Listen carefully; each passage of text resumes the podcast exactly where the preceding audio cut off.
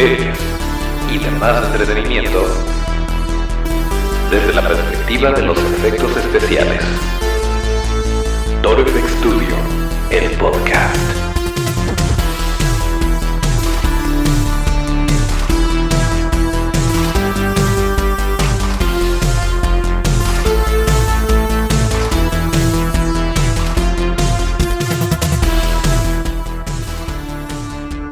Pues ya estamos de vuelta, tardecito, pero estamos en otro martes de podcast y como ya lo escucharon, bienvenidos a Toro FX Studio, el podcast que es el lugar donde hablamos de cine, series y demás entretenimiento desde la perspectiva de los efectos especiales de maquillaje.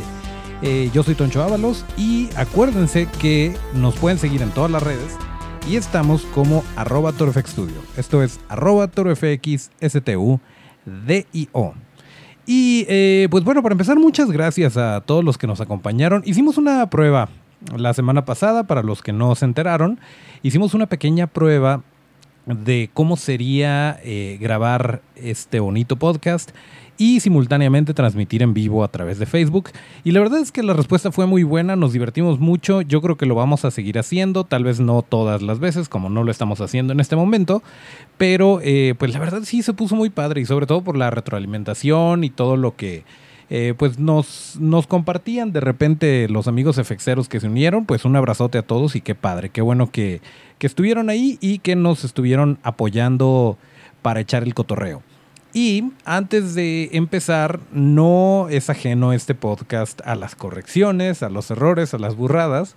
Yo sé que la semana pasada les dije que eh, la película de Scary Stories to Tell in the Dark o Historias de Terror para Contar en la Oscuridad se iba a estrenar este fin de semana, o sea, el fin de semana pasado.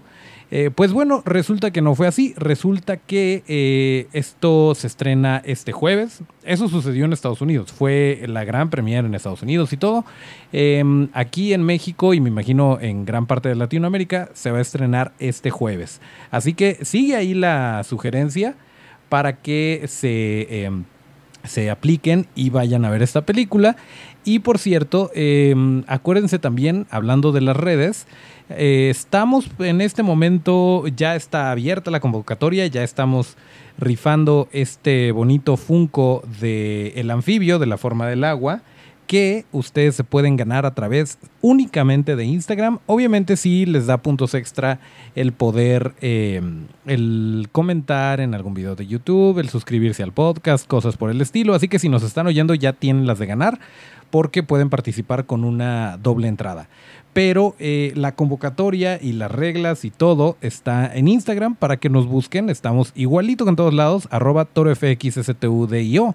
Y tenemos hasta el 26 de abril, hasta el lunes 26 de abril para participar. Así que pónganse muy truchas porque la verdad este Funko es muy especial, no es tan fácil de encontrar. Lo anuncian en muchas páginas, pero no es el bueno.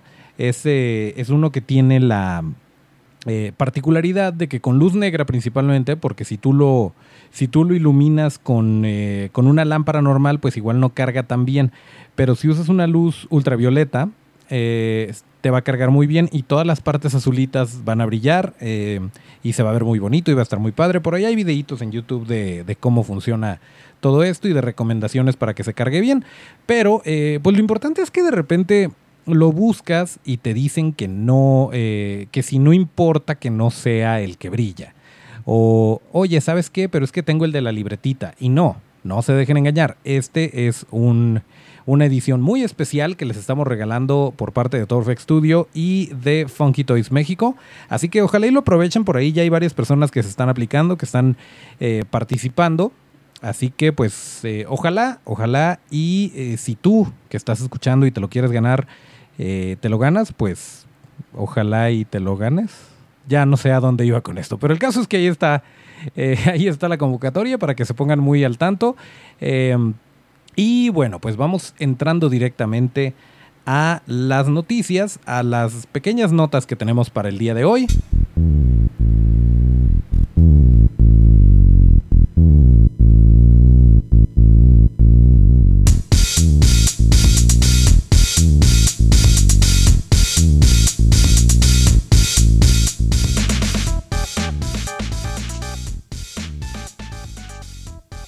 Sí, encontré la manera de seguir tomando café mientras se está grabando el podcast y esto me hace muy feliz.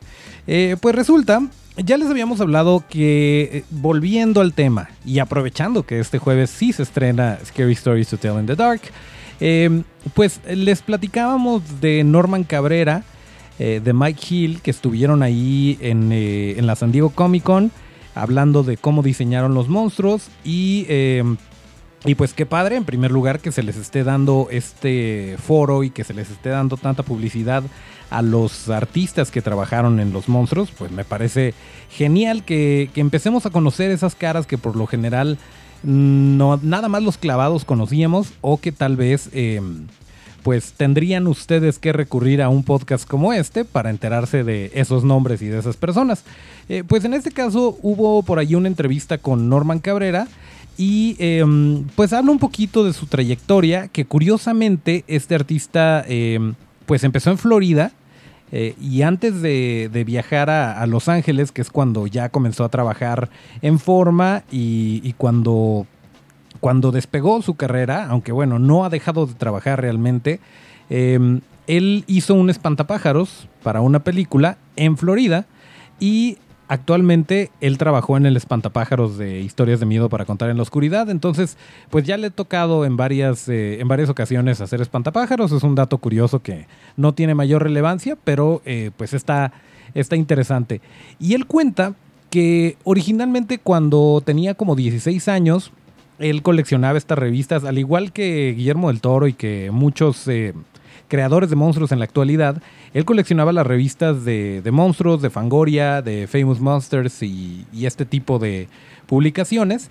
Y cuenta que eh, hubo un artículo dedicado a Rick Baker y que eh, pues vio una, vio una foto de Rick Baker y tenía el pelo largo y estaba vestido con este pues con ropa normal, eh, tenía veintitantos Rick Baker y, y, dijo, oye, él se ve cool, no se ve como científico. Y le llamó mucho la atención esto, dijo, a lo mejor es algo que yo podría hacer. Y de repente, eh, pues le empieza a mandar fotos de unas máscaras que había hecho a los 16 años, nótese. Y entonces eh, él, sin esperar nada, recibe una llamada de Rick Baker, así un sábado en la mañana, dice que, que le dijeron, oye, te está hablando Rick Baker y dijo, seguramente es alguien burlándose de mí. Y resulta que no, que sí era Rick Baker y que le estaba diciendo que qué bien, que iba muy bien, que, que, si a los 16 años podría, podía hacer una máscara así, que siguiera trabajando en eso, que tenía mucho potencial. Y total que, em, pues le dijo que si iba a California algún día, que le echara un grito y que podrían eh, pues por ahí echar el tour y cotorrear sobre monstruos, etcétera. Total que muy abierto Rick Baker, como en su momento lo fue Dick Smith con él. Y, em, y pues total que para cuando ya tenía veintitantos, el señor eh, Norman Cabrera se mudó a Los Ángeles, le dijo, le dijo a Rick Baker, me voy a ir a Los Ángeles, eh, ¿qué onda? ¿Hay chamba? Y resulta que estaba contratando. Y entonces le dice, vaya, él se muda, le dice, llámame cuando llegues. Eh, Norman Cabrera se muda un viernes y para el lunes ya estaba trabajando eh, con Rick Baker en el estudio de Innovation. Y pues qué bonita, qué bonita historia. Ya en este momento Rick Baker retirado después de todo lo que ganó y después de su legado de películas y de monstruos, pues él está en su rollo y Norman Cabrera sigue trabajando y sigue pues yo creo que todavía tenemos Norman Cabrera para rato. Eh, y bueno, para darles un poquito de contexto, él trabajó haciendo a, Ivan en Hellboy 1.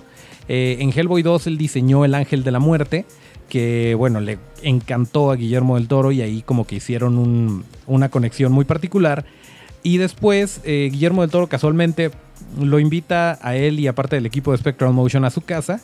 Y entonces estaba viendo Norman lo que nosotros, parte de lo que nosotros podemos ver en este momento en, el, eh, en la exposición de En Casa con mis monstruos, y vio las ilustraciones de Stephen Gamel, que por cierto, ahí están. Y le dijo, oye, sería increíble traer estas criaturas a la pantalla, estaría eh, padrísimo poderlas, poderlas hacer eh, como un maquillaje, como una criatura.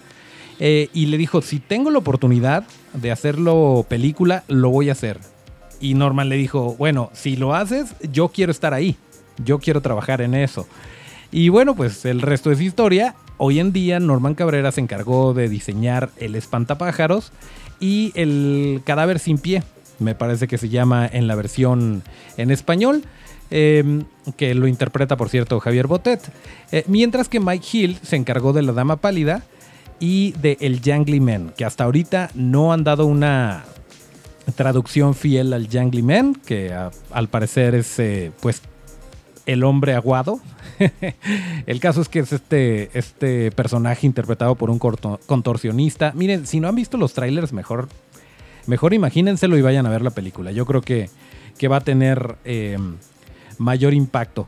Pero pues el caso es que ahí está el dato curioso de, Norman Cabrera en contexto con esta fe de ratas sobre, sobre el, eh, el, estreno de la película que dijimos la semana pasada y que no estaba 100% correcto, pero bueno, ahora tenemos la, el dato ya fiel, ya completo. Y bueno, eh, les platicábamos también, por cierto, hablando un poquito de, para la gente que nos está viendo en YouTube, acuérdense que esto no nada más se transmite donde nos estás escuchando, eh, que bueno, seguramente es Spotify o iTunes, estamos en Evox, estamos en muchos otros podcatchers y además estamos en YouTube. Y seguido tenemos problemas con la cámara, de hecho ya ha habido un par de veces que se detiene la cámara que habíamos usado, sin embargo tenemos una cámara de respaldo y es lo que estamos eh, con lo que estamos contrarrestando los pequeños errores de video. ¿Para qué? Para que, bueno, si te metes a YouTube vas a ver un video. Tú lo puedes dejar de sonido de fondo y no pasa nada, aunque de repente tenemos imágenes que acompañan lo que estamos diciendo. Pero aquí lo importante es que eh, pues estemos conectados, que nos puedan seguir eh, y bueno, que podamos estar siguiendo el cotorreo. Y bueno, pues solamente quería decir eso, que teníamos un trato, que ya no íbamos a usar esa cámara, la estamos usando pero con un respaldo, así que esperemos que esta vez no, encontremos ningún tipo de problema con el, con el video. Y pasamos a la siguiente sección que está bastante interesante, pero vamos a ver si eh, la cortinilla puede funcionar. Vamos a ver. Eh, acuérdense que esto se graba en vivo.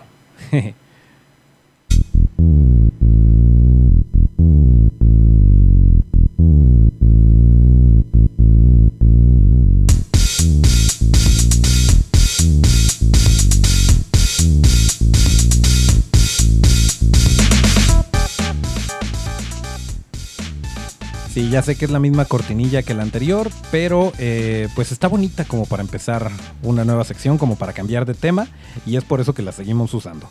Eh, pero bueno, eh, ¿se acuerdan ustedes de Simon Pegg y Nick Frost? Seguramente no.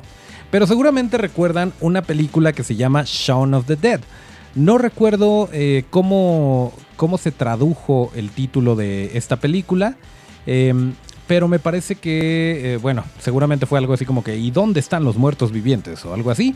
Eh, el caso es que Simon Pegg y Nick Frost interpretaron a este, dos personajes muy entrañables, que eran Sean y Ed, en esta película de Shaun of the Dead, eh, que dirigió Edward Wright, Edward Wright en 2004, y es una de las grandes comedias de, de terror de culto. Eh, si, no si no la han visto, de veras, eh, búsquenla. Está muy padre esta película.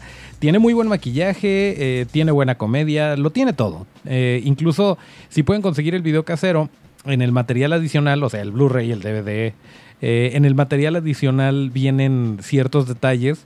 Y, me parece muy interesante cómo, cómo no, no se hacen como que no sucedió hay ciertos hoyos argumentales y ahí medio los explican y, como que te dan un detrás de cámara, bueno, no detrás de cámara, sino otra perspectiva de qué es lo que sucedió mientras, eh, o, cómo se explica ese hoyo argumental y me parece muy muy interesante. La verdad está muy padre la película, si tiene oportunidad véanla, pero el caso es que Simon Pegg y Nick Frost, cada que se juntan, cada que trabajan eh, en Mancuerna, hacen cosas muy interesantes y en esta ocasión, vaya, ya lo han hecho en, un par de películas y siempre son bien recibidas. Simon Peck también, eh, bueno, para los amigos Warsis, él fue Onkar Plot. Es muy amigo de J.J. Abrams, entonces salió en episodio 7, aunque era una criatura y nunca se le vio la cara, pero es él. Em, y ahora van a estar en una serie en donde son cazafantasmas. Amazon Prime Video compró los derechos para esta serie Y resulta que se va a tratar de estos dos cuates que son muy eh, pues chistosos, torpes, eh, son una pareja dispareja, eh, sin caer en lo cliché, y cuando caen en lo cliché lo hacen muy evidente, entonces sigue funcionando. Pero bueno, el caso es que ellos dos se dedican a cazar fantasmas, como estas películas, perdón, estas series, como estos realities donde van a casas embrujadas, a a hospitales, a lugares así en busca de actividad paranormal, de fantasmas, etc. Pero la diferencia es que ellos sí los encuentran. Y eh, pues lo hacen con, los buscan con chácharas hechas en casa, hechas a mano. Eh, y bueno, una vez que documentan esto, lo suben a su, según la reseña o según la nota, lo suben a su canal en línea. Eh, yo creo que no, no les será posible mencionar YouTube. Pero bueno, el caso es que a esto se dedican y mientras están en, este rollo de buscar fantasmas y de buscar em, entidades escabrosas, eh, comienzan a destapar una especie de conspiración que, según, eh, según la historia, según la sinopsis, podría amenazar a la, a la humanidad entera, a la raza humana. Y pues es lo que sabemos hasta el momento. Suena muy divertido. Yo definitivamente la voy a ver. Eh, aunque va a tomar un ratito porque la producción de esta serie comienza en septiembre de 2020. O sea que falta más de un año para que empiecen a grabar esta serie. Pero bueno, seguramente vamos a escuchar más cosas y en una de esas se adelanta, no lo sabemos. El caso es que ya salió una nota, ya nos podemos emocionar. Eh, y pues obviamente, en cuanto tengamos más información, se los vamos a estar haciendo saber por aquí. Y hablando de, miren, en esta ocasión ya hablamos de, Amazon Prime Video porque normalmente nos enfocamos mucho a Netflix, pero bueno, es la más común y es donde más eh, hay tela de donde cortar. Aunque si ustedes conocen alguna serie o algo que esté en, Prime Video, ya nos recomendaron muchísimo eh, The Voice y eh, no, no la de cantar, The Voice con B de burro. Este. Y sí la vamos a ver, la verdad es que se antoja bastante, pero no ha habido oportunidad entre los proyectos, entre todo lo que tenemos eh, en puerta, pues no, no ha habido chance de ponernos al corriente, pero definitivamente es algo que tenemos muy planeado hacer.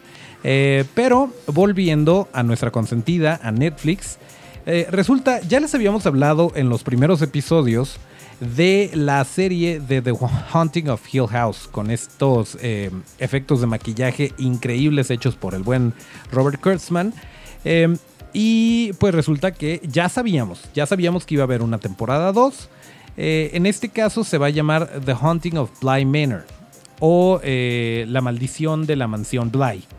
Em, y bueno, pues Mike Flanagan y, Trevor Macy y Netflix lo hacen de nuevo el caso es que ya, ya han estado eh, hablando de, qué se va a tratar, están dando un poquito más.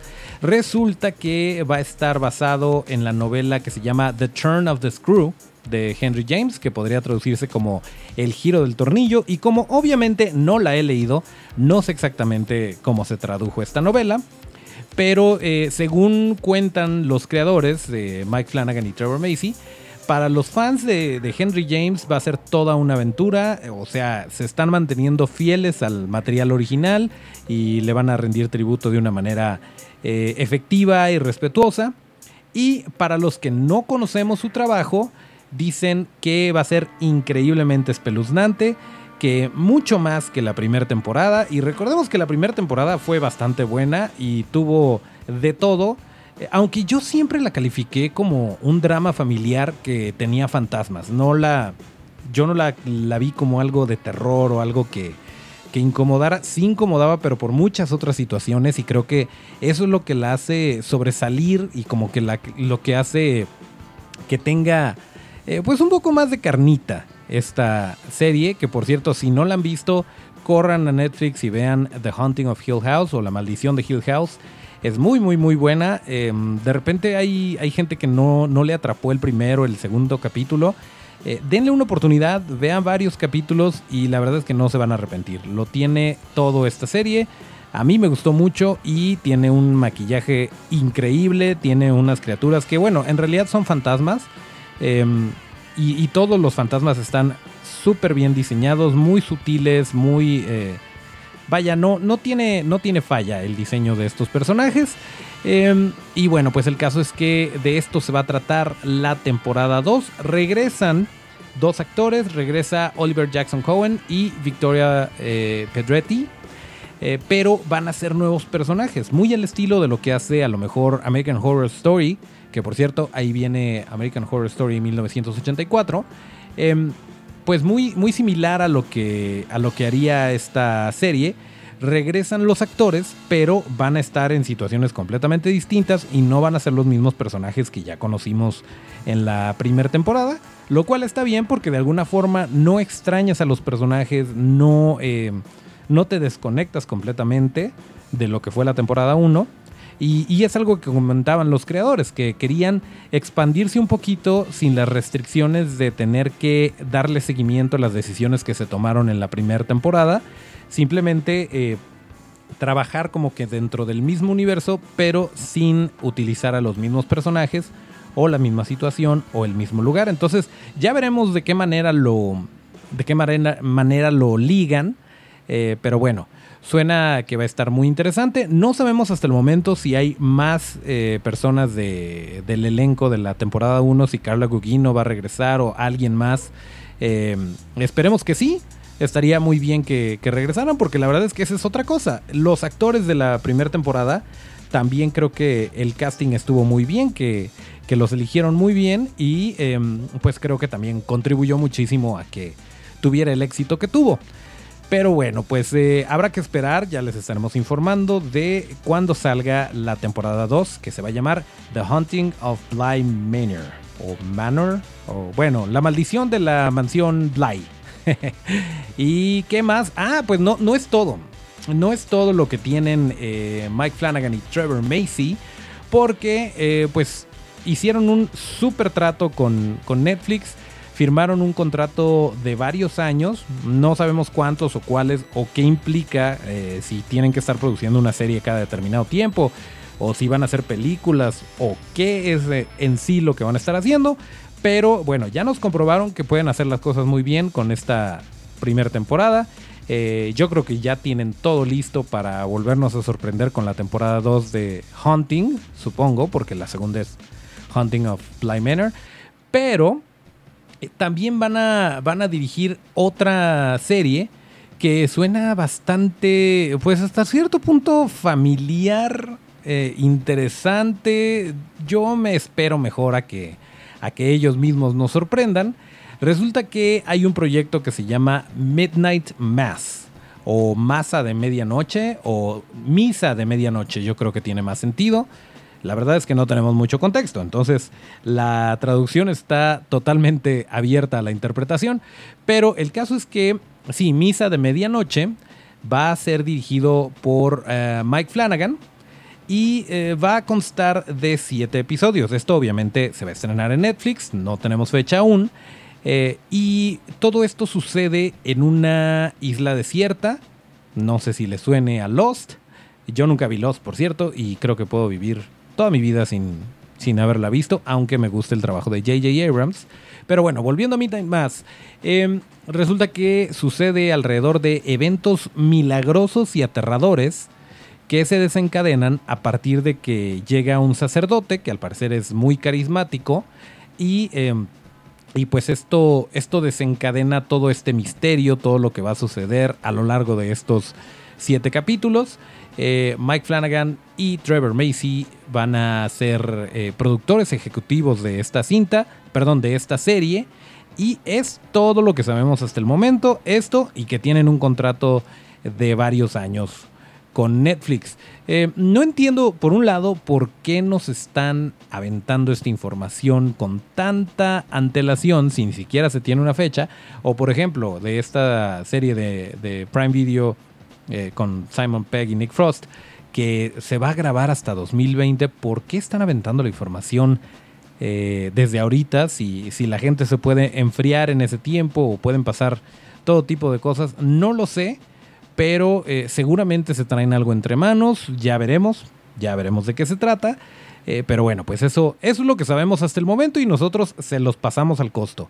Por cierto, esta semana hablando de premiers y hablando de eh, situaciones de prensa y todo esto, se supone que eh, Quentin Tarantino y Brad Pitt iban a visitar la Ciudad de México y eh, pues en el marco de la premier de Eras una vez en Hollywood, que no hemos tenido oportunidad de ver, pero de una vez les anticipo.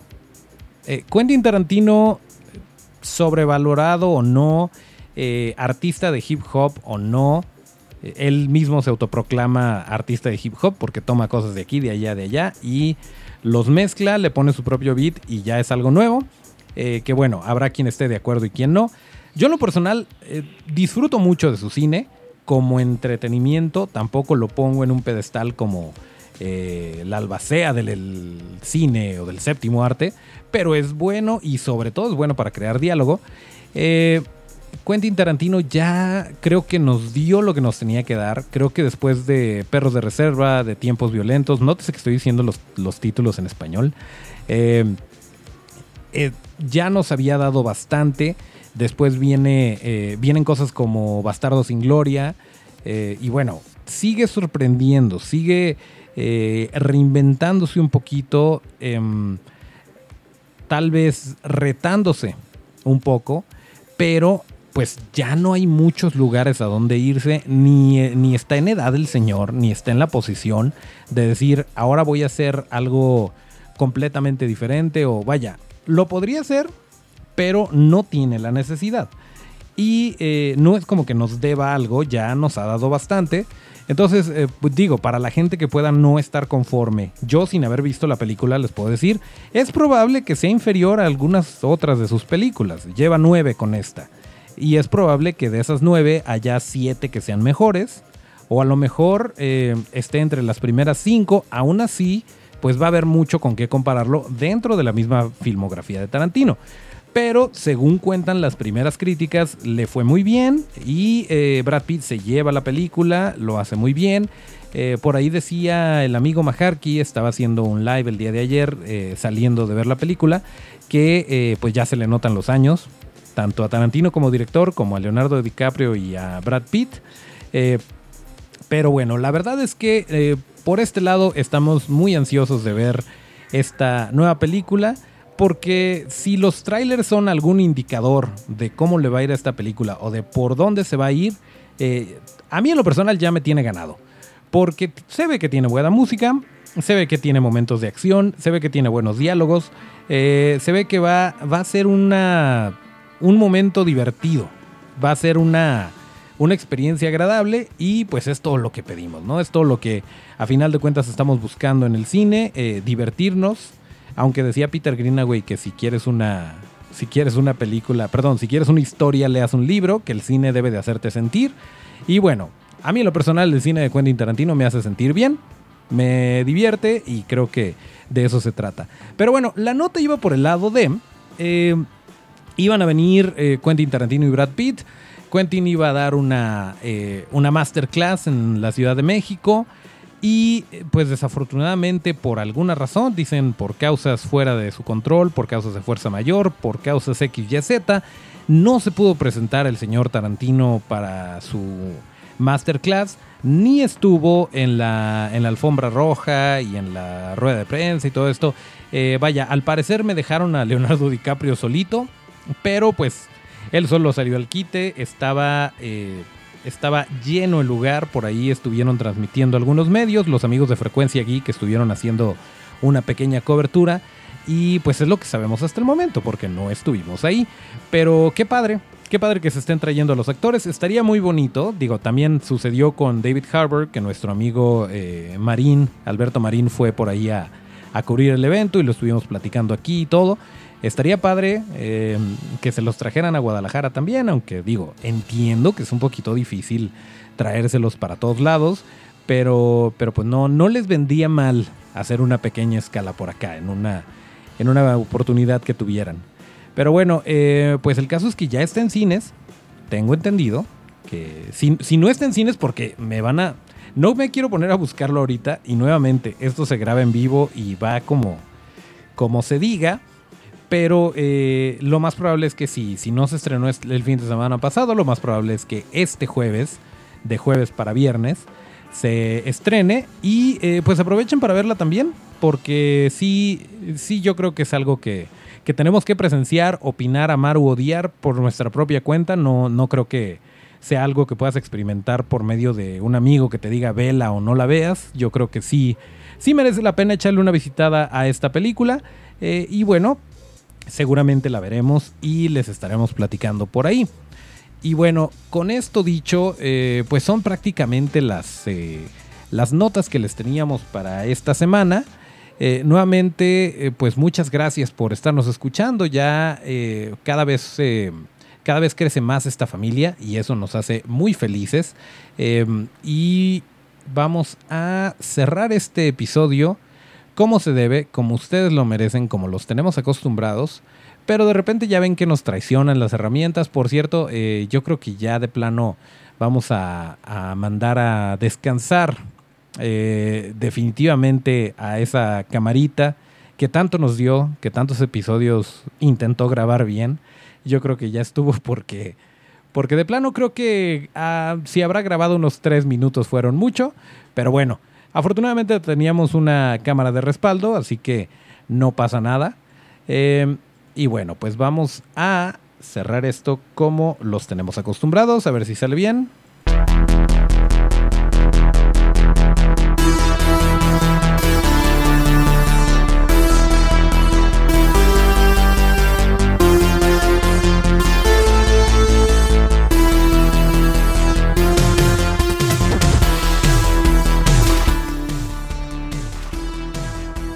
Y aquí terminamos el episodio número 53 de Toro Studio, el podcast correspondiente al martes 13 de agosto de 2019. Acuérdense que para seguir la conversación hay que seguirnos en todas nuestras redes, que son arroba torofxstudio, arroba torofxstu. Yo soy Toncho Ábalos y mis redes son arroba Toncho Ábalos con T. Nos escuchamos el próximo viernes de podcast y hasta el próximo llamado.